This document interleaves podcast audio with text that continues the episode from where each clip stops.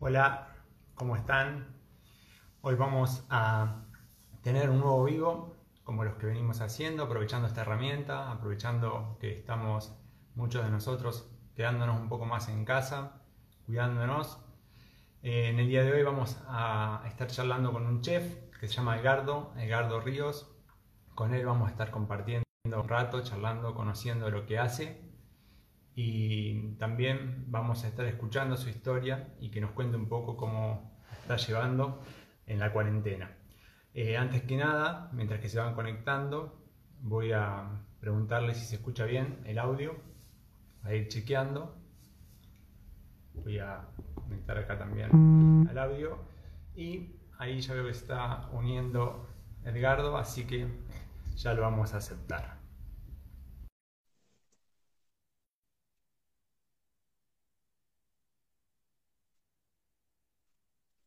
Mientras tanto, le pido a alguno que me diga si se escucha bien el audio. Ricardo. ¿Cómo te va, Juan? ¿Cómo andas? ¿Cómo andás? Gracias por eh, conectarte y gracias por la buena onda de, querer charlar conmigo, de aceptar esta invitación. hablar un rato. Qué raro esto de verte acá en vivo cuando te sigo siempre por las redes sociales y ahora te tengo acá para poder charlar un rato. Un orgullo. Gracias. El gusto es mío. Bueno, te digo que empecé sin querer el vivo porque quería bajar el audio y me di cuenta que con este botoncito de bajar el audio se empieza el vivo, así que arrancó. Y bueno, acá estamos. Pero bueno, estamos bien, sobre la hora, así que estamos perfectos. Sí, bueno, estamos bastante bien. ¿Me escuchás bien vos, no? Sí, sí, por supuesto, sí. Bueno, gracias nuevamente y vamos a empezar un poco a charlar. Antes que nada, me gustaría que nos cuentes eh, porque vos tenés un nombre que es Edgardo Ríos, pero también un apodo, o todas tus cuentas de redes sociales se llaman Brunense, me cuesta pronunciarlo incluso. ¿Qué significa eso? ¿Por qué tenés el nombre y de dónde salió? Yo lo conté una vez, eh, en realidad eh, se surgió de, adolescente, de chico eh, estaba terminando la primaria, que antes la primaria era hasta noveno, y mm, lo bueno es eh, que justo en ese momento, en la fiesta de fin de año, habían puesto un tema de, de Mambrú, un tema que se llama, no sé si lo cantan ellos, lo cantan eh, otro, creo que lo canta otro compositor, que se llama Cambiar el Mundo, y fue como re lindo ese tema. Y entonces después me armé una cuenta de mail, me acuerdo, y me puse así mambrunense y ya quedó mambrunense, o sea, quedó así, la, todas las cuentas de las redes sociales era mambrunense, viste, nada de guion bajo, de, de puntitos. Claro, conseguiste el nombre, lo conseguiste todo el Claro, era más fácil, viste, antes de ponerle números, nombre era más complicado. Edgardo Ríos sabía mucho. Entonces me, surgió por eso, más que nada, no, no es eh, porque sea fanático ni, ni, nada por el estilo de, de Mambrú, en su momento fue furor, me acuerdo, eh, por eso creo que pusieron ese tema ahí eh, en la escuela. bueno, le voy a contar a todos que están saludando que estamos charlando con Edgardo Ríos, que es un chef, cocinero, que además es un influencer porque en sus redes sociales tiene un montón de seguidores, así que ya con lo que dice, mucha gente lo está escuchando y también le hace caso y, lo comparte, lo comenta. Me imagino que tenés un montón de mensajes en tus redes sociales porque vi que vas creciendo. Te cuento que yo te conocí por TikTok, en realidad, un día mi mujer me mostró un video de los tuyos, esos videos que haces compilados, que después me va a contar un poco cómo lo haces. Y a partir de ahí te empezamos a seguir y te empezamos a ver. Y creo que TikTok sigue siendo todavía, por lo que voy viendo, eh, la red donde más seguidores tenés y por ahí donde eh, más trabajo también haces, ¿no? Sí, es, es, es, claro, porque en realidad marcha todo por TikTok.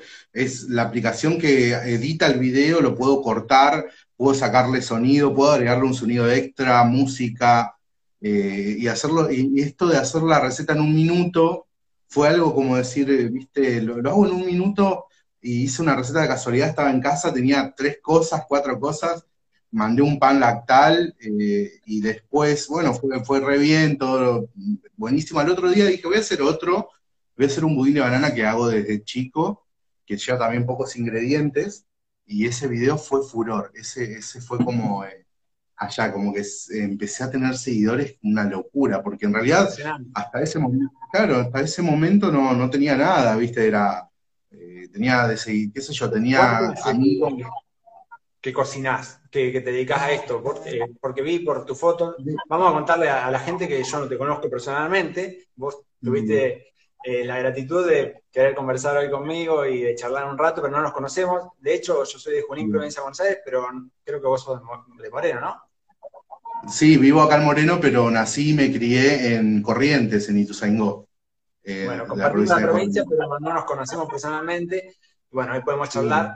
Y, pero sí vi en tus redes, y por ahí te conozco, que, bueno, has eh, enseñado como chef, has estudiado cocinero, o, por lo menos en la foto se ve que tenías un equipo, un grupo al, cual le enseñabas eh, antes, en el pasado. ¿Cuánto hace que te dedicas a esto? Mira, esto empezó de. Fue re loco, porque en realidad siempre fui vendedor. Eh, o sea, de chico ya me trabajaba en verdulerías, así el barrio y todo eso.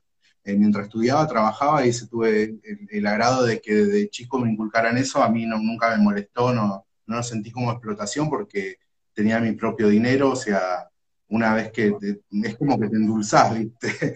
Pero la verdad que Sí, te gusta, te gusta porque te podés comprar lo que vos quieras. Eh, igual mi mamá siempre me decía, bueno, la mitad de tu sueldo te compras ropa, te falta zapatillas, te falta esto, la otra mitad te la gastas como vos querés. Y eso, ya de los nueve años. No, siempre vivía ahí en zona norte, zona oeste, eso, eh, todo por esta zona vivía. Después me mudé para capital y después me volví de vuelta para, todo por tema de trabajo, siempre eh, viví en muchas partes acá en Buenos Aires, en muchos lugares. Y la verdad que me, sirvió eso, ¿viste? De trabajar, siempre fui vendedor, de, trabajé en, en todo lado, se puede decir. Y de grande, mientras estaba trabajando como vendedor, vendía seguros, eh, estaba trabajando en el centro y yo decía, algo tengo que hacer, tengo que estudiar. Y fui a averiguar, el mismo día fui a averiguar para estudiar mecánica automotriz, nada que ver. Ah. Averigüé todo. pasé por un lugar, después fui al otro y, después digo, ah, mira, de cocina, a mí me gusta cocinar, a ver, voy a entrar acá a ver qué onda. Y me quedé con eso, me quedé con la cocina, ya me gustaba la cocina, eh, así que me inculqué en eso, empecé a estudiar, terminé de estudiar. Mientras estudiaba, obviamente hacía las pasantías, iba a, muchos lugares, eh, a, a, hacer pasantías, a trabajar por nada, porque no te pagan las pasantías, pero a mí me gustaba aprender. Entonces me cansaba de un lugar, ¿viste? Y me iba. Claro, pasé por el. Por ejemplo, no te vende mecánico, dicen, no sé. no, no me pero me, sirvió un montón, aparte de estudiar, qué sé yo, de ir a, eh, ¿cómo te puedo explicar?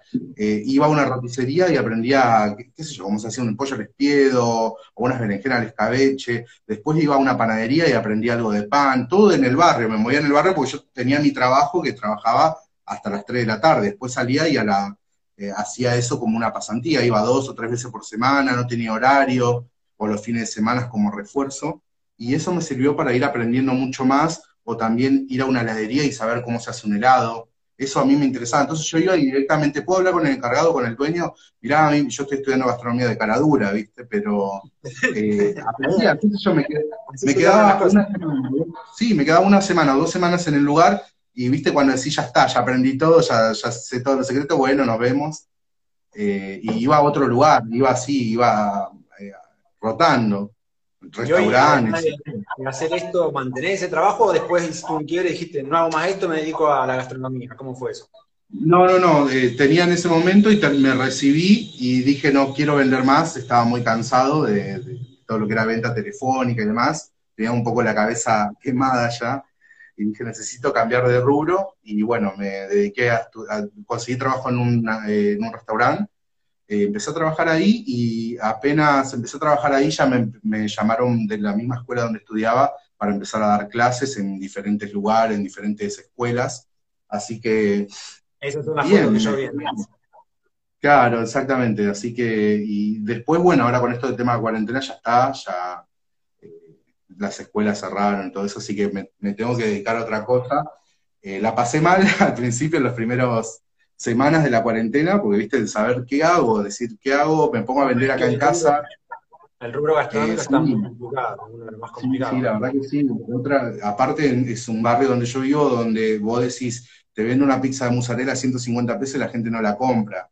Eh, es, complicado. es complicado. Y me decía, hay, hay un, justo hoy me corté el pelo mi vecina de enfrente se puso la porque tiene una peluquería también y no la puede abrir, y me dice, yo te corto el pelo y cobra 120 pesos el corte y dice, y la gente no lo puede, no puede pagar ese dinero, entonces está, se está dando cuenta que está complicando cada vez más, pero uno hay que ponerle, qué sé yo, hay que levantarse con alegría y decir, bueno, hoy voy a cocinar este video, voy a compartir con la gente. Eh, lleva tiempo, lleva tiempo hacer el video porque tenés que los descansos, vos lo ves el video en un minuto, pero después me lleva tiempo editarlo y todo eso. Eso te iba a preguntar, ¿eh? ¿todo eso lo haces vos además de cocinar o tenés alguien que te ayude? Todo lo hago yo. Estoy en las redes sociales eh, también, eh, yo, eh, ¿cómo te voy a explicar? En las redes sociales contesto los mensajes hasta donde puedo, porque cada vez son más. Y Me aparte de eso, bueno, con- ahora hace poco, hace un mes, un mes y pico, de tantos seguidores que tenía, dije, bueno, voy a tratar de hacer algo para tener algún ingreso. Y de esa forma dije, bueno, voy a hacer una clase virtual. O sea, el que puede, lo hice accesible con un precio accesible para que lo pueda pagar. Y el que puede pagar, que lo pague. A mí, a mí me ayuda para pagar, seguir pagando las cuentas, porque las cuentas siguen viniendo. No, de-. Pero lo hice accesible poniendo muchas recetas, haciendo una clase larga, no un, un video de un minuto. Y en esa clase larga, que ponerle dura dos horas, yo te puedo explicar eh, todas las técnicas para hacer un bollado de un pan. Hice una clase especial de panadería y ahora la última que hice fue de pastelería, que son las dos más fuertes. La primera que hice fue de catering, que dentro de todo estuvo bien, pero estas dos clases eh, fue también, para mucha gente, muchos seguidores, es, eh, les sirvió un montón, porque todas las recetas que yo hago dentro de esa clase son más que nada cosas para vender, para vender en el barrio, para que se- nos rebusquemos. Sí, Ahí, pero antes vamos a leer un comentario que dice Mariana que aprendió mucho con las, con las clases de TikTok, con los videos de TikTok, porque en un minuto igual se puede aprender, porque la verdad que le pones un montón de contenido, le, le pones los tips que necesitamos para aprender y la gente aprende igual, digamos. Se puede aprender con muchos secretos a través de los cursos, obviamente, pero también en esos videos de un minuto, tener las dos alternativas. Claro, de última, si tienen, pasa que yo no, no- en un minuto no te puedo explicar todo, todos los secretitos o los tips de, ese, de esa receta, pero la gente por ahí tiene alguna duda y dice, en vez de usar esto, puedo usar esto, y ahí yo trato de, en lo posible de contestar. Ahora últimamente se me hace complicado, pero a veces cuando tengo un tiempito entro a las redes y, y contesto. Me, me doy ¿Y el te levantás tiempo. todos los días ya con el día planificado o improvisás? Porque Sí. debe ser difícil No. también eso que dijiste de, No, de armar, tomar los descansos, que se cocine, porque tenés que mostrar algo cocinado, pero eh, tenés que mostrar el proceso, digamos, eso lleva tiempo. ¿Cómo haces?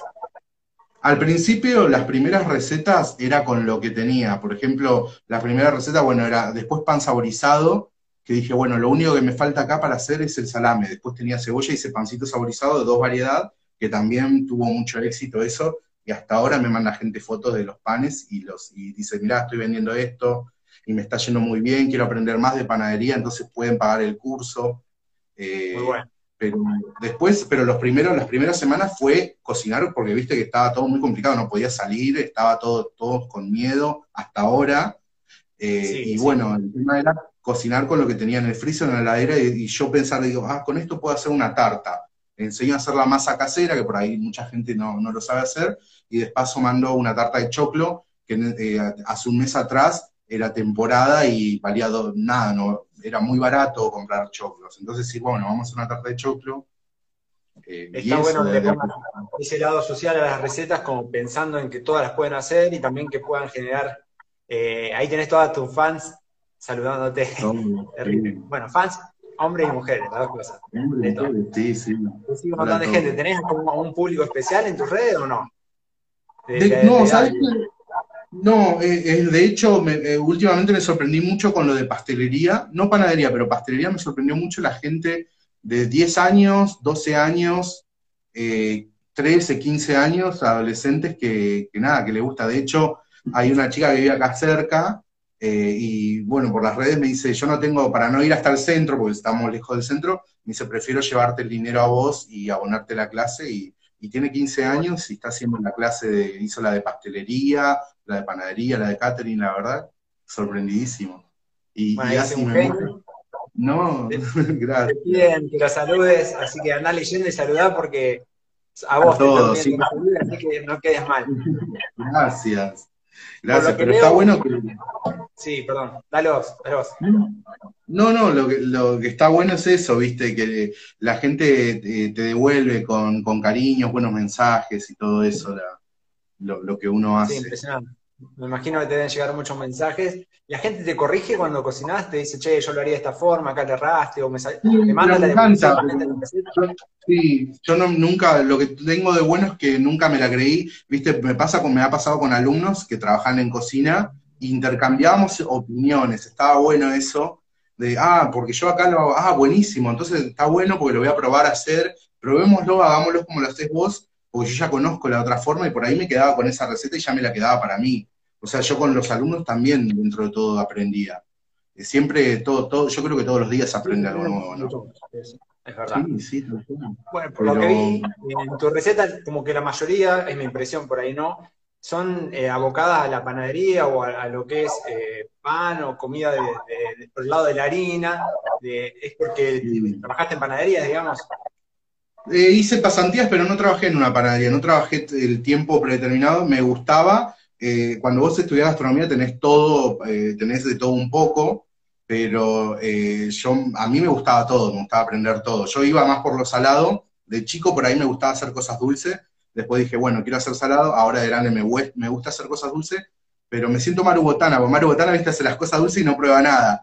Yo lo que hago, yo soy igual, yo no, no, me, no me gusta, no me, no me gusta las, por ahí paso por un kiosco y te compro un alfajor pero después si lo hago, sí, me como un alfajor, pero no soy fanático de lo que yo hago. Prefiero probar mil veces una pasta frola, una tarta ricota, que lo haga otra persona, eh, o hacer, mirá que yo las que hago, la gente que prueba me dice, es la mejor que probé, pero yo lo que hago en, lo que es pastelería no, pero me encanta hacerlo, me encanta, es un desafío todo lo que es pastelería. Nota que le pones ganas, que le pones amor, eh, investigante de armar la receta o lo practicás, ¿cómo haces?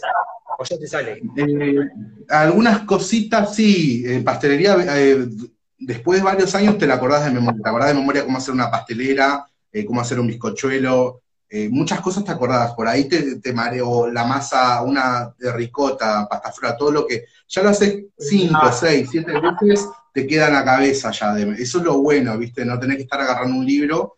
Después está el tema de improvisar y ahí sí te podés llevar a veces bien o mal, eh, hay algo que es muy, yo creo que no es difícil, pero es caro hacerlo y a la gente le encanta, es, que son los macarons, que son unos alfajorcitos, tipo alfajorcitos de merengue. Con, sí, le llama la atención por los colores, pero a mí, sinceramente, no me gusta. Es muy, muy dulce. No sé si lo probaste alguna vez. Me parece algo muy dulce. Es muy dulce, porque es un merengue que al merengue ese se le agrega harina de almendras, se le agrega un tampurtán, que se, tampurtán se le dice partes iguales de harina de almendra y de azúcar impalpable. O sea, vos a ese merengue que ya hiciste con bastante azúcar, le tenés que agregar más azúcar impalpable y la harina de almendra, que es carísima. Imagínate que haces toda la preparación, todo eso, te sale bien, pero por ahí hay una pollerita que se hace al costado, que son unos alvéolos, unas burbujitas, que a veces eso no levanta y te querés rajar un tillo. Porque ¿sí? Y después se hace un ganache, que se hace por lo general los que son frutales, el ganache es una partes iguales también de chocolate blanco, o más chocolate blanco y un poco de pulpa de fruta. La pulpa de fruta es azúcar, el chocolate blanco es azúcar. Así que imagínate lo que es ese relleno más el macarón. No es, me encanta hacerlo porque decorado en, tipo torta y demás es un desafío. A veces no, no, no me creo experto, no, no, hay veces que no salen, eh, pero después te llevas ese chasco, viste, de comerlo y decir, te comes medio de eso y ya está, cumpliste la cuota de día. Em, ¿Te sale como natural esto de estar frente a la cámara, de ver a la gente, de saludar, de explicar? Pareciera que te gusta tanto dar recetas que estás hablando y como que te sale igual que en los videos que estás haciendo una receta.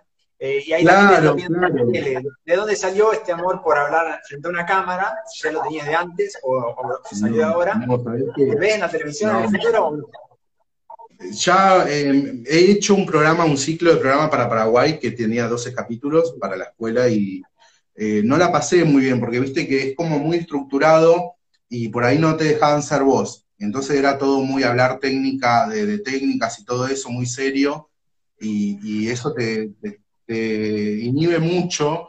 Y aparte yo lo que tengo es con las cámaras también a veces me pasa, ahora me estoy de a poco, pero me pasa que transpiro, me pongo nervioso, me transpiro, no te das una idea. Y hace poco me invitaron también a, al programa Mañanas Nuestras, que es de las Trillizas de Oro, que fue al principio de marzo, antes que empiece la cuarentena, había ido y también, viste, fui a hacer una receta, todo, me sentí cómodo, todo, pero al momento que vienen las cámaras, yo creo que también son muchas luces, que eso da calor. Tenía el horno prendido abajo, tenía las hornallas y daba calor. Yo soy gordito y transpiro. ¿Y ahora estás cocinando algo? ¿Así siempre tenés algo cocinando o cómo haces? ¿Manejar los tiempos? ¿Cómo manejas el día? No, no, y por ejemplo hice prepizzas, hace mucho que no como pizza, entonces comemos una pizza, pero hice, aproveché y amasé con dos kilos de harina y hice seis prepizzas. Entonces ahora que tengo espacio en el freezer, frizo la, sí, entonces es más, hago salsa y la salsa la frizo. Eh, por ahí, viste, ahora tengo que tener la posibilidad de poder comprarme un tarro de, de tomate triturado de un tarro grande, lo pongo a cocinar, ya después lo pongo, claro, fracciono en bolsitas, y eso también está bueno, viste, que la gente eh, sepa, una vez que ya tenés, es igual que cuando hago salsa boloñesa, hago por cantidad, la otra vez hice una sopa crema de Las recetas le van metiendo algún tip, yo por lo que he escuchado, cada tanto le va metiendo, está bueno porque la gente por ahí le podés generar ideas nuevas y a veces lo, lo, tenemos enfrente pero no nos damos cuenta de esto que vos decís, de, de, fraccionar, de guardar, de congelar, de ya tener preparada una pizza para la próxima vez y no prender el horno todos los días. Exacto, te frizo todo.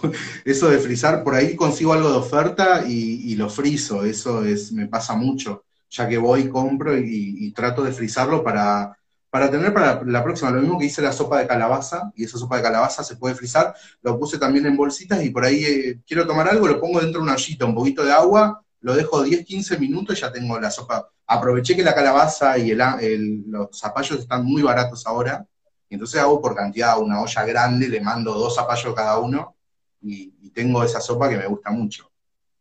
Bueno, saludá un poco porque te están saludando un montón ahí de, usuarios y ya que estamos, les invito a todos los que quieran dejarle alguna pregunta que se lo puedan dejar y la vamos leyendo. Vale, y sí, hola a todos. Ya algunos te dicen mamil directamente, así que se ve que hay confianza. sí, me dicen, yo no, no me hago drama. Sí, la verdad que la paso dentro de todo. Ahora ya vi que también, eh, no sé, la verdad que no, no, vi todos los videos que tenés hacia atrás, pero vi que tenés algunos sponsors que te dan algunas cosas. Vi que estaba muy buena la receta de. sí. no, me, no me va a salir ahora, pero los, los, triangulitos estos para comer así con guacamole, que estaba muy bueno, lo voy a hacer. Ah, sí, tipo los nachos con una masa de tarta, sí. hay muchas versiones. Está llamando la atención, ¿qué se siente? Eh, sí, por un lado, a mí, a mí me sirve un montón, porque me mandan productos eh, y yo esos productos los utilizo para receta y demás. Quizás, viste, leyendo los comentarios, por eso tampoco me meto mucho en eso, porque si no, viste, eh, hay uno o dos comentarios de vez en cuando que dicen, no, ahora te volviste muy comercial, pero tienen, tienen que entender también de que si yo lo hago y tengo los seguidores, a mí me sirve y a usted también le va a servir, es para todos, eh, porque ellos me proveen la mercadería, o me, me regalan vajilla, me regalan ollas de Essen, eh, y a, mí me encanta, yo se lo tengo que retribuir de alguna manera. Está bueno, haciendo recetas y nombrándolo. seguir, seguir enriqueciendo, dedicarle más tiempo a esto y poder generar más contenido, que es la idea, ¿no? Claro, claro. Claro, ahora entiendo por qué, viste, los famosos eh, también hablan mucho del canje, porque yo sé que es una parte del sueldo es, eso, quizás a ellos que son más famosos le deben pagar también, pero a mí, yo ahora, la otra vez, eh, justo fui un mayorista que nada, quería mostrarlo porque aparte estaba bueno porque tenía muchos precios bajos y yo, yo hice una vez un video en Coto mostrando todos los utensilios que hay para cocina, eh, las cosas que estaban baratas o no, pero después me fui un y este mayorista me invitó, ya me había mandado productos, y me invitó al mayorista para que vaya y me, me trajera cosas que necesitara yo para cocinar. Y obviamente, llévate todo lo que quieras, me dijo el dueño, me adora. Llévate todo lo que quieras y, yo sé que lo vas a usar y para tus recetas. Entonces yo de alguna forma se lo tengo que retribuir y agradecer. Está, bueno y de esto se trata también, esto de generar contenido. El que genera contenido vive de la publicidad, es la realidad y está bueno, me parece que es como debe ser. Ahí hay alguien que está preguntando, preguntarle por los vivos que hace con Gastón, y es verdad, casi todas las noches, me parece, no sé si tienen días, pero hacen un vivo donde mostrás que estás cocinando generalmente y charlan ¿De dónde salió eso, esa idea? Sí, sí, estábamos haciendo un vivo. Pasa que ahora justo estoy con un amigo trabajando también, ayudando con su bar. Le dieron un fondo de comercio y se tiene que trasladar de, eh, la reja a Merlo, entonces estoy con eso también. Eh, y, me lleva tiempo, ahora empecé esta semana, entonces me lleva tiempo, pero antes hacíamos vivo dos veces por semana. Sí, después, después aparte hacíamos sorteos también de clases, Irma, hola Irma, de los cursos que yo hacía para, bueno, gente que quizás no pueda pagar y demás. Mira, ahí dicen, los vivos son el alma de la noche. Ahí te lo están reclamando, así que bueno. Sí, obvio. Ahí está Gasti pidiendo que lo sigan. sigan somos poquitos igual. Tenés que tener muchísimo. Yo en Instagram es donde, donde menos seguidores tengo. Son muchísimos igual. Eh, pero. Todo público diferente, no es fácil por ahí generar el contenido igual para todos. Eso también es un va aprendiendo. Me imagino que vos lo vas viendo y vas midiendo. Viste que cada red social tiene la forma de analizar. Pero como vos decís, en TikTok ya tenés más de 250 mil seguidores y es como, wow, digamos. Y creo que tenés que dedicar más tiempo por ahí porque tenés más seguidores. Pero también tenés Instagram, también tenés YouTube y tenés Facebook, ¿no? Y vi que tenía un Twitter, pero medio también. Sí, YouTube también sorprendidísimo, nueve mil y pico de suscriptores, que es muchísimo. Eh, igual YouTube no, no, te paga, ¿viste? Porque tenés que hacer videos largos, por ahí quizás más adelante, cuando tenga tiempo, haga receta más larga. Pasa que también la gente quiere, creo que quiere ver una receta corta, decir, ah, mira qué rápido lo hizo, bueno, listo, lo anotó, y ya va y se hace el budín. Yo creo que también es eso, ¿viste?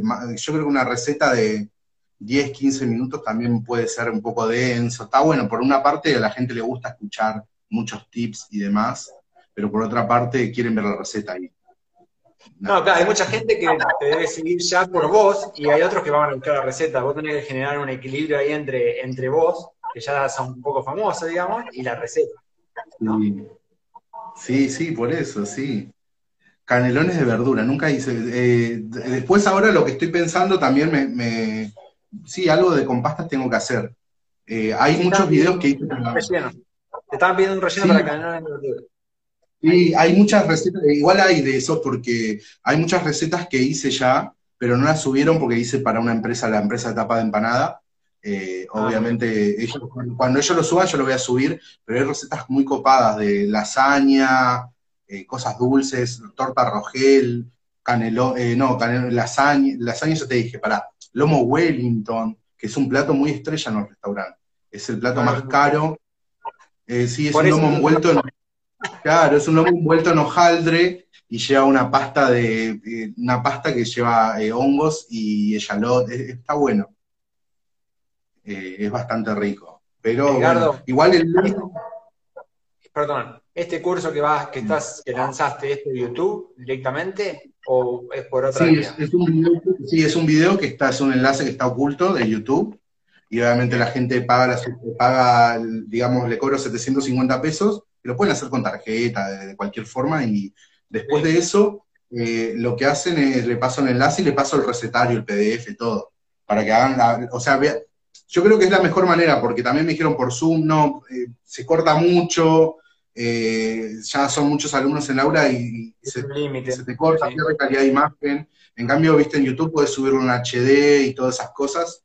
Eh, creo que, está mejor. Tiene ahora también una opción que seguramente la habrás visto, que es para generar suscriptores pagos también y a, los que le puedes generar contenido. o sea, además de suscribirse, hay un botoncito que es unirse y a eso, a la gente que se une y paga, puede generarle contenido exclusivo, así que también puede usar, si no lo está usando. Claro, sí, hay un montón. Por ahí esto, viste, más adelante, tampoco, tampoco le quiero sacar toda la plata a la gente. Pero, pero bueno, sí, está, bueno. Pero es algo, yo, yo lo que le digo a la gente, yo receta voy a subir siempre, las recetas que son, que se las hago para ustedes, las voy a subir. Esto es algo extra donde vas a tener hay, justo ahí me preguntaban si había cheesecake en la clase, sí, en la, en la clase hay cheesecake. Eh, y qué más te iba a decir, hay cheesecake y hay un montón de tartas que hago de pastelería.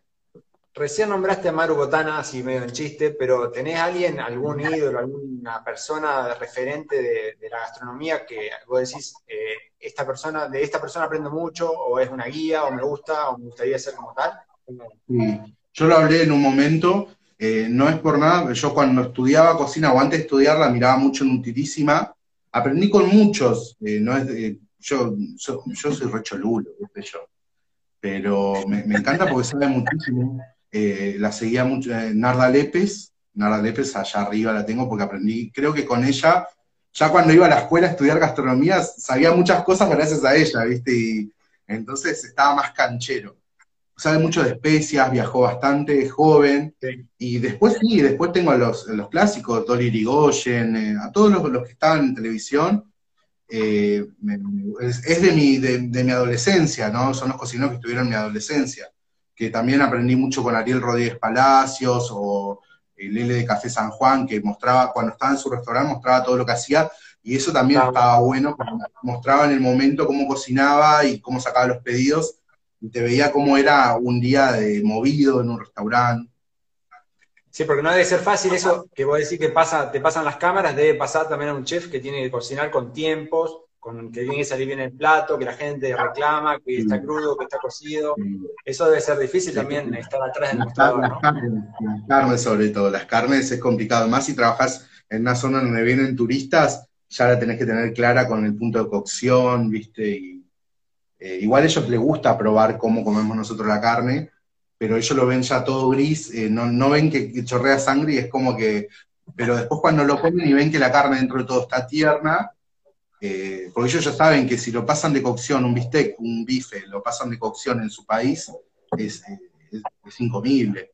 A mí me pasó, fui a comer a Café San Juan una vez, te cuento una infidencia, fui a comer estaba cocinando obviamente él con su equipo y pedí un ojo de bife y, la primera vez que comía eso, creo, no sé, era más chico, y me lo trajeron medio rojo, digamos. Y cuando lo, trajeron, lo devolvimos, le dijimos, podés cocinar un poco más, porque no nos preguntaron, eh, como ahora te preguntan la mayoría de los restaurantes, ¿cómo lo querés? Si bien cocido, medio o jugoso. No nos preguntaron, y cuando llegó le dijimos, no, lo queremos más cocido. Y me dijeron, no, esto se come así, es un ojo de bife, no puedes pedirlo más cocido. Pero bueno, lo, llevaron a cocinar. Eso no, te, lo puede decir, el mozo ya es muy cara dura si te lo dice. Pero eh, pasa en una de las mejores parrillas que tienen acá, que es Don Julio. Nunca, nunca fui a comer porque no, no, no pagaría ni, ni que tuviese plata, porque ya es más, está más pensado para los turistas pero yo sé que en la carta tienen todos los colores de la carne y te dicen los puntos. Cuando lo pedís, te dice el punto de cocción que querés. Eh, pero sí, es verdad eso, de las carnes es, un tema. La gastronomía está cambiando. Tu idea después de... Acá están reclamando a Gastón, siguen reclamando a Gastón, así que va a tener que volver con Gastón a ser vivo. Sí. Eh, ¿Tu idea después de esta cuarentena es ya quedarte con esto, vivir de esto, eh, o tenés algún proyecto para adelante pensado? Todo el tiempo, todo el tiempo maquino la cabeza teniendo proyectos de lo que es, lo que también, viste, te ayuda o tenés que levantarte con, positivismo pensando qué es lo que vas a hacer. Eso pasa mucho y lo dicen mucho más en esta cuarentena, de poder, viste, organizarse y decir, bueno, hoy hago esto, me tomo el tiempo para esto y para esto, organizarte un poco. Eh, y nada, viste, siempre estar positivo para que no te agarre el, viste, la depresión. Eh, pero sí, yo todo el tiempo pienso en proyectos, en tener quizás mi escuela, no sé si restaurante, pero escuela de cocina, que me, gusta mucho. Más por el de enseñar, digamos, más que Sí, hay que, ver cómo, hay que ver cómo vuelve todo esto, si vuelve a la normalidad, hay que ver para cuánto, cuánto va a estar. Yo creo que hay mucho tiempo, va a estar para mucho tiempo. Hay que ver cómo sigue la, economía del país también y eh, pero sí me encantaría. Hay lugar, Está bueno esto que decís, que cada vez que haces una receta lo pensás también. Primero para que la gente pueda eh, hacerlo por, un costo barato, digamos, un costo no sea muy alto, y por el otro lado que pueda generar, como dijiste vos, una salida laboral, que pueda vender una prepisa, que pueda vender, no sé, hoy vi que hiciste chipá, o ayer fue, eh, porque se me pasa rápido el tiempo, pero creo que fue hoy, ¿no? Estaba bueno eso. creo que voy a hacer esa, esa receta de chipá, con un poquito más de harina. Sí, ya la hice, ya hice el video ya hace rato, pero hoy lo subí, le tiré un tip nuevo de, que pueden usar harina leudante, porque veo que varios lo hacen, entonces lo probé y dije quedó bueno. Es como que tiene más durabilidad. Pues la chipa, si vos la haces solamente con eh, chipa, si lo haces solamente con. porque se enojan, ¿eh? Hay muchas provincias y países que se enojan si decís, eh, no es chipa, es chipa, así como se ¿no? Dicen así. Yo lo digo bien porque yo, soy en Corrientes, ¿viste? Y, por ejemplo, en Corrientes, en donde, donde yo soy, le dicen chipá a la torta frita, chipá cuerito. en, cada, provincia, hay, sí, hay, Eh, y sí, viste, y, eso también de, hacer las recetas o de hablarte de, la escuela de cocina me, me gusta. de hecho, estuve averiguando y en, Capital hay espacios donde son escuelas de cocina donde vos alquilás por día y para ir a dar clases y todo eso también. Claro, está bueno porque, viste, por ahí, para no, porque si no tenés que armarte todo un equipo y para arrancar, creo que hay que arrancar tranqui de abajo. Está bueno. Eh, ahí me están diciendo que donaste unas clases. ¿A quién le donaste unas clases? No, en realidad una persona eh, me escribió de, Londres y nada, eh, para ellos quizás me dice, para nosotros no es nada, pero para, por ahí para vos te sirve, me pasó, viste, por Western Union, nos pasó, me pasó 50 libras, me dice, a mí me gustaría donarte la clase eh, no sé, yo no a mí no me interesa, yo igual se las pasé para que las vea, pero para la gente que no puede pagar, yo tenía ya un listado y todo eso, de hecho ah, lo... o sea, hubo una persona en Londres que le pagó clase a gente de acá. Sí, me pagó una clase, pero cuando llegó el cambio acá de los 50 libras era como 10, 20 clases, eran muchas clases. eh, esto del dólar. Nos reímos, pero es triste, pero sí, nos reímos. Sí, es verdad. Y lo mismo pasó con una chica que estoy hablando, le pasé el WhatsApp y hablamos eh, todo el tiempo porque me, encanta, porque se está por abrir un, restaurante y es de New Jersey. Y lo que tiene de bueno, bueno, también me pagó la clase, me dice yo te pago y me pasó 50 dólares. Y al cambio también es mucha plata. Entonces le digo, bueno, ya pagaste todos los cursos del año, le dije, ¿viste? Así que cuando haga un curso te lo voy a mandar. Eh, pero bueno, bueno, para ellos. a otros países, eso está bueno. Sí, no, hay mucha gente que sí paga el curso por, por Western Union y de España, mucha gente de España, de Italia me pasó también y de mucho de, Uruguay. Eh, entonces, dentro de todo, vamos, va bien lo que son los talleres, los cursos, porque son intensivos, son muchas recetas. Eh, son, ponerle 8, 9 recetas y cada receta por ahí tiene, lo, cuando hice lo de panadería, tenía guarniciones, tenía salsa, no es que solamente hacía los panes por ahí tiraba algunos aderezos, viste, o rellenos, y eso estaba bueno. Y ahora lo que tengo pensado para la próxima es hacer de pizzas y empanadas, la próxima clase, que mucho me la pidieron, y aparte yo sé que va a tener, porque hay mucha gente que se está dedicando a vender eso, y por ahí perfeccionar las masas, o las salsas, o hablar de mozzarella, porque acá no tenemos buenas calidades de mozzarella, hay que estar buscando, viste, bien. Eh, y hablar de todo eso, de que a mí... Y esos secretos de tu experiencia, porque vos tenés mucha experiencia, es lo que, mm. lo que la gente quiere ver, por ahí escuchar, que los secretos de tu experiencia, las veces que ya te equivocaste, que ya probaste cosas, cuentes ya para no confundirnos, para no equivocarnos. yo trabajé, claro, yo trabajé en pizzería, pero tuve alumnos que trabajaron en Guerrín, eh, en Cuartito, entonces contame ya cómo entonces le decía, contame ya cómo hacen la salsa, eh, cómo hacen, qué musarela usan, y me contaron muchos secretos, viste, que después les voy a contar, eh, de, la musarela, de que, por ejemplo, lo dejan de un día para el otro a temperatura ambiente, eh, o lo mismo, viste, también de, la salsa de tomate, que la salsa hay muchos lugares que no la cocinan.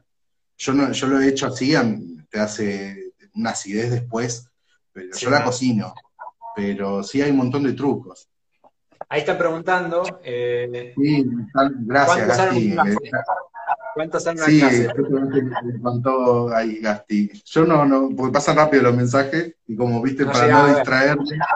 Claro, ya le dijiste que igual, da de vuelta un poco cuánto sale la clase, ¿cómo hacemos para, para inscribirnos a una clase? No, eso me manda mensaje privado y después eligen la forma de pago como quieren y pagan 750 pesos cualquier clase, las que vienen también, yo creo que vamos a estar ahí todo está, eh, va a estar todo estabilizado por el momento, así que sí, va a estar ese precio. Eh, lo bueno es que con esto yo como te dije, ¿viste? puedo pagar las cuentas, puedo pagar cosas que tenía atrasadas, el alquiler y todo eso. Así que, y aparte comprar materia prima para hacer también las recetas y todo eso. ¿Te queda gana después de todo esto que haces en el día de hacer otra cosa? ¿De cocinar para vos? Sí, sí, sí, sí, me cocino, me gusta cocinar y más, viste que yo donde yo estoy no hay roticerías ni nada, así que me tengo que cocinar. ¿No te queda? sí, cocino. Sí, sí, me cocino, me, dan ganas, por suerte sí, porque me, estoy acostumbrado, he estado 10, eh, 12 horas, turno de 10, 12 horas en restaurantes, así que no, no tengo problema. Perfecto, qué bueno, no, porque me imagino que te debe cansar también y también te debe estresar, generar un estrés de, che, tengo que subir un video y no subí nada, hoy no subí nada, no llego, no llego, ¿eso te pasa? Sí, eso me pasaba al principio y de hecho me, después digo, no, pará, eh, Si hay un día que no puedo es porque no puedo, porque más ahora con el trabajo y si tengo otras cosas. Eh, ayer, anteayer, todos estos días vine subiendo uno, pero digo, bueno, este fin de semana eh, por ahí quizás descanse, o por ahí si el domingo estoy muy aburrido, tira alguna receta, estoy esperando que me presten un disco, un vecino, para hacer algo, tengo ganas de hacer algo en el disco, que me pidieron ah, mucho. Sí. sí, me gusta. Eh, sí, lo que ven, osobuco tengo ganas de hacer, es un corte barato y es algo que no se ve. Hay unos, se llama osobuco a la milanés y tengo ganas de hacer esa receta. Eh, Pensar que antes el osobuco era que no lo comía nadie, ahora están en muchos restaurantes como también como un plato muy bueno. Sí, era, era para el, el, osobuco siempre se dio para el puchero. De hecho, yo hace poco subí una receta de empanadas de osobuco. Eh, bueno, de todo. Pero, después ahora se usa mucho el tuétano largo, ¿viste? El caracú, a lo largo, que lo cortan a la mitad, lo hacen tipo canaleta, y es carísimo ese plato. Lo cocinan, eh, lo cocinan, le ponen condimentos y te lo sirven como un plato estrella en un restaurante. Es un manjar, como comidas, como está diciendo, ¿A dónde va un chef a buscar la moda, digamos? Porque entiendo que, no sé, si vende ropa, en Europa empieza la moda, después llega acá. ¿En las comidas cómo es, sabes? ¿Por dónde viene? A Palermo. No, acá. a Palermo. Yo, eh, mi forma es ir antes, hasta antes de la cuarentena, eh, no, teníamos de darnos ese gusto de ir siempre, más estando en Moreno, pero en pareja siempre decíamos, vamos, una vez al mes cobramos y vamos a Palermo un domingo y vamos a tres hamburgueserías. Yo soy fanático de las hamburguesas. Digo, vamos a, comer a tres hamburgueserías, pero pedimos un combo y, dividimos la mitad, como si no explotamos. Y era degustar, viste, o probar dos hamburguesas e ir a un lugar donde hacían pollo frito o donde hacen hot dog. Eh, de hecho, también en Palermo es, como la influencia gastronómica en Palermo que tenemos, o también, viste, de ir a, comprar, está bueno el barrio chino. Yo sé que a muchos les queda lejos, pero tú tenés la opción, una opción que en Liniers también conseguís casi todo yo he trabajado en Linier y en Linier eh, es buenísimo la variedad de cosas que hay. Y es por ahí un poco más barato, eh, porque ahora el barrio chino, viste, también por ahí hay cosas que te, encantan. A uno que le gusta cocinar, te querés traer esa sal. A ver, turistas se van adaptando al turista también. Sí, sí, sí, cuando yo trabajaba me acuerdo que agarraba ponerle mil o dos mil pesos y decía, bueno, esto, me llevo esto, porque si me, y dejaba la tarjeta en casa, porque si no era la perdición. Sí, en el barrio chino como que todo es comprable, pero bueno, también están los pescados, toda esa parte. No sé si, no te he visto cocinar mucho pescado, no sé si te va la... No, eh, no, eh, sí, en la clase de panadería hice algo con salmón, que hice los bagels, eh, porque sabes que el salmón está muy barato. De hecho, cuando yo hice el lomo Wellington, lo pensé, digo, no, pero pará, me estás cobrando 370 pesos el kilo de roast beef y 410 pesos el kilo de lomo, había 40 pesos de diferencia y, digo, no, pará, yo compro lomo, donde me digan, ah, lomo es caro, no, pará, si no hay diferencia. Ahora, antes era mucho, antes era, pero ahora no hay diferencia en los cortes, las milanesas sale más caro que el lomo. Es una locura, está como todo desactualizado. y porque también por una oferta-demanda, entonces si la gente vio que estaba caro, dejó de comprar y tuvo que bajar un poco también, ¿no? Sí, lo mismo pasa con la panceta. Yo, por ejemplo, hice hace poco un guiso de lenteja y no le puse panceta porque me parecía una bestialidad comprar eh, era muy caro, y le puse eh, salchichita parrillera, y para tener ese gustito que le da la panceta, usé eh, un poquito de pimentón ahumado, que eso se consigue en cualquier lado. Te la rebuscas un poco. Y queda rico igual. Y eso está bueno que lo vayas contando también, con qué se puede reemplazar una cosa con la otra. El guiso de lenteja es riquísimo. Yo he probado guiso de lenteja vegano y es riquísimo. Le pones mucha verdurita y sale espectacular. Hola a todos. Ahí te están dejando saludos, tenés muchos seguidores, muchos fans. Así que dale bola porque está, está bueno. siempre, siempre igual.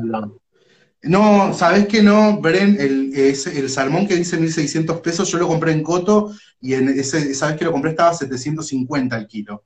Y, compré, porque viene el salmón que es en rodaja, que tenés que estar ahí sacándole la espina, pero era más barato, y compré tres rodajas y lo pagué 250 pesos, y sale un montón y para darte el gusto de vez en cuando, porque me salió lo mismo que vale una latita de atún, ¿viste? Esas cosas también lo comento mucho. Le dije, voy a hacer unos bagels y le voy a poner atún. Después dije, no, pará, si el salmón, empecé a sacar cuenta, compro dos rodajitas, tres rodajitas, me sale lo mismo que una lata. Y, el, lo que sí no usé salmón ahumado, porque los bagels, que son tipo unas donas de pan, es un pan tipo parecido a un anillo, se usa mucho con salmón ahumado, eh, pero el salmón ahumado sí está caro. más caro. Entonces yo preferí, sí, sí, preferí saltear el salmón y ponerle ahí rúcula, salmón, queso crema, una palta, y la palta ahora está en temporada las paltas y están baratas. Tengo un árbol de palta acá en mi patio, pero no sé cuándo tengo que cosecharlo, porque he sacado un montón, pero están verdes y no se madura nunca, ¿no? no estoy aprendiendo mucho, que da, fruta. Si son más grandes, tardan mucho en madurar. Tenés que morrerla así o sí en diario para que te maduren en 7 a 10 días. Eso, eso me dijeron, no voy a probar. Sí, hay que morrer en diario, si no, no te los tips que necesito, porque los ahí en la mente. Sí. Voy a aprovechar que estás acá, Edgardo, y que tuviste eh, desde un principio me dijiste que sí para charlar, para pedirte una, receta futuro, porque estoy todos los días comiendo pepas y quiero saber cómo se hacen, así que te voy a dejar eso encargado para el futuro. Las galletitas que tienen membrillo, esas. Sí, las voy a hacer, me la pidieron mucha y la voy a hacer en la... es re fácil, justo hoy estaba hablando con, eh, con uno de mis seguidores que también me compró los cursos, eh, con Alejandro, y me estaba mostrando las pepas eh, que las hizo de Osvaldo Gross, y justo está diciendo, mira que esa receta no es de Osvaldo Gross, esa receta es de mucho antes de otro cocinero, pero él la adaptó, igual que yo, yo también le saco la receta a todo y la adapto a mi manera. Por ejemplo, la de los alfajores de chocolate la adapté a mi manera, saqué la receta de Osvaldo Gross y yo le saqué algunos ingredientes y, hice experimento mientras daba clase en la escuela, experimentaba sobre por qué tengo que usar bicarbonato de amonio, o amonio que le dicen, eh, si es muy difícil de conseguir. Y aparte eh, viste, uno no sabe cómo va a quedar la masa. Y sin bicarbonato de amonio también queda bien. Entonces directamente no uso ese bicarbonato de amonio. Bueno, cuando estés en receta, si la metes en un curso, te compro el curso, que ahí me están diciendo que compro un curso, así que puede ser una buena estrategia. La voy a hacer en un TikTok. Pasa que sí, está bueno, salen un montón igual, pero viste, cosas que llevan mucha manteca yo trato de no utilizar en, los videos.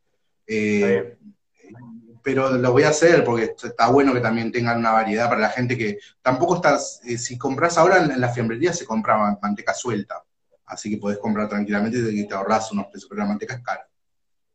Y sí. Y además generalmente las recetas llevan mucha manteca.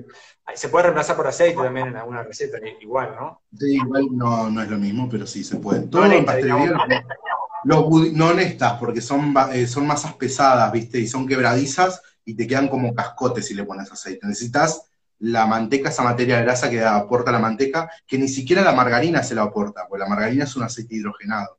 Entonces es complicado, ¿viste? A veces usar margarina por manteca es como que la manteca está ya en el podio y siempre la va a estar. Bueno, Gardo, te quiero agradecer de vuelta por esta charla, eh, por, la buena onda, por eh, tu humildad por eh, siempre pensar también en lo social y en los demás, para que puedan también acceder a la receta, esto que está diciendo en la manteca y los ejemplos que, bueno, se ven en tus redes sociales. Te quiero hacer la última pregunta, es porque la idea de estas charlas generalmente es dejar un mensaje para los jóvenes, y creo que vos inspirás, sos un influenciador de alguna forma, inspirás a otros jóvenes. Sos joven también, así que qué mejor que un joven le pueda hablar a otro joven y le diga a alguien que quiera, como vos, eh, trabajar, eh, aprender de gastronomía, también en las redes sociales hacer videos, ¿qué consejo le das? ¿Cómo, ¿Cuánto te costó llegar hasta donde estás ahora? El primer consejo que le, le doy, primero que nada, es eh, no es necesario que te anotes en la mejor escuela de cocina, ¿viste? Porque a veces, eh, eh, ojo, por un lado yo me di cuenta que me he ido a muchos castings, lo habré comentado, de que en esos castings donde iban, si no eras de esa escuela de cocina era como que no te tomaban, ¿viste? Y, ahí sentías un poco de exclusividad. Pero después decís, pero puedes ir a una escuela municipal donde hacen cursos y talleres y por ahí te puede tocar un profesor que sabe muchísimo y no pagás la, qué sé yo, te llevar los materiales nada más o la materia prima, que no, es necesario eh, estar en la mejor escuela de cocina. Vos tenés que ver dónde, lo, fíjate dónde se, se instruyó tu profesor, si, si, viajó tu, a mí me tocó en el tercer año de tener un profesor muy exigente que había viajado, estuvo en Europa, y yo creo que los dos, los dos primeros años sentí como que los tiré a la basura un poco, porque tenía, viste, profesores que quizás estudiaron, se recibieron y ya dieron las clases, y yo por ahí que necesitaba algo más, está bien, yo eh, sentía a veces que, las recetas cuando hacía decía, no, pero para acá me falta técnica, acá me falta esto. Eh, pero en tercer año, por suerte, en el, tercer año lo pude aprovechar mucho ese profesor, sabía bastante. No me gustaba cómo emplataba nada más, pero tenía esa... no, no, eso, no, eh, sí, a mí me encanta, pero era como muy de la salsa roja y la salsa verde para todo. Y yo le decía, no, parece un plato navideño eso o el típico poner una o el poner la, ramita de romero, o el, eh, cibuleta así, ¿viste? Y era como, siempre, eso, eso yo iba en contra de eso. Le falta algo verde, me decían mi plato. No, no le falta nada. Y yo eso se lo discutía siempre al profesor, porque yo no, ¿por qué le tengo que poner siempre cibuleta a mi plato? ¿Por qué le tengo que poner un perejil paradito ahí? Yo, para mí, yo lo pensaba de otra forma, ¿viste? pero me sirvió, aprendí mucho. Muy bien, sí, se nota. Bueno, no te quiero robar más tiempo, Edgardo, gracias por esta charla. Eh, te deseo lo mejor, te felicito primero y te deseo lo mejor. Va, a tener un éxito asegurado porque tenés talento y tenés humildad, así que nuevamente te agradezco. Y bueno, ojalá que en algún momento se repita y ojalá que en algún momento nos podamos conocer personalmente. ¿eh? Gracias. Ojalá, ojalá, Juan. Un gusto hablar con vos. ¿eh? Gracias a todos por lo que me dieron. Y bueno, cualquier duda o consulta que me escriban un mensaje privado y yo les contesto. Así que gracias a todos. Miren todas las redes que están muy buenos, sobre todo TikTok, esos videos de un minuto que están geniales. Gracias, Juan. Un abrazo grande para vos y tu familia. Gracias.